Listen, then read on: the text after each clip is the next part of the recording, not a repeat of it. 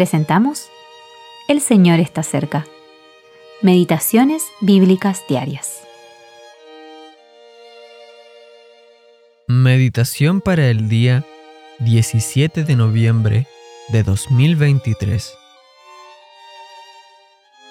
En lo cual vosotros os alegráis, aunque ahora por un poco de tiempo, si es necesario, tengáis que ser afligidos en diversas pruebas. Primera de Pedro, capítulo 1, versículo 6. Por un poco de tiempo, y si es necesario. La prueba puede ser pesada de soportar. La presión, causada por las penas o por nuestras caídas, puede producir desánimo. Pero esto es solo por un poco de tiempo, y si es necesario. No se desconcierte. Dios conoce cuál es la necesidad. No se complace en entristecernos. Pasaremos por la prueba solo si la necesidad es real y será solo por un tiempo. El gran secreto es confiar plenamente en el amor de Dios, teniendo la certeza de que es Él quien obra.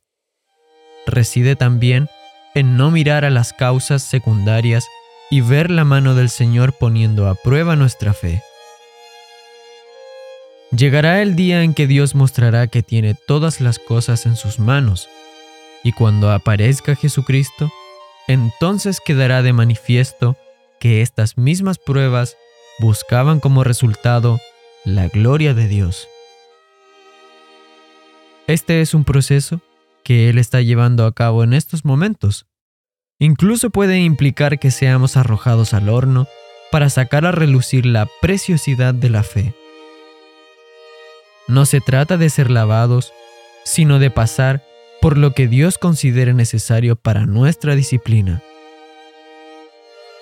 Él se sirve de las cosas del mundo, como el mal, el pecado y la mala voluntad del resto, como instrumentos para quebrantar y probar nuestros corazones, a fin de que obedezcamos con sencillez y la prueba de nuestra fe sea en alabanza, gloria y honra cuando Jesucristo sea manifestado. Si estoy de paso en un lugar, no me importará mucho si me alojo dos o tres días en un lugar incómodo.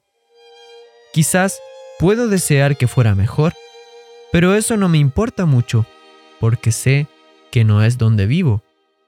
No vivo en este mundo, pues no soy de aquí. J. N. Darby. Sí, tú eres amor. Una verdad como esta puede eliminar todo pensamiento sombrío y convertir nuestras lágrimas y penas en felicidad. Nuestro Dios es amor.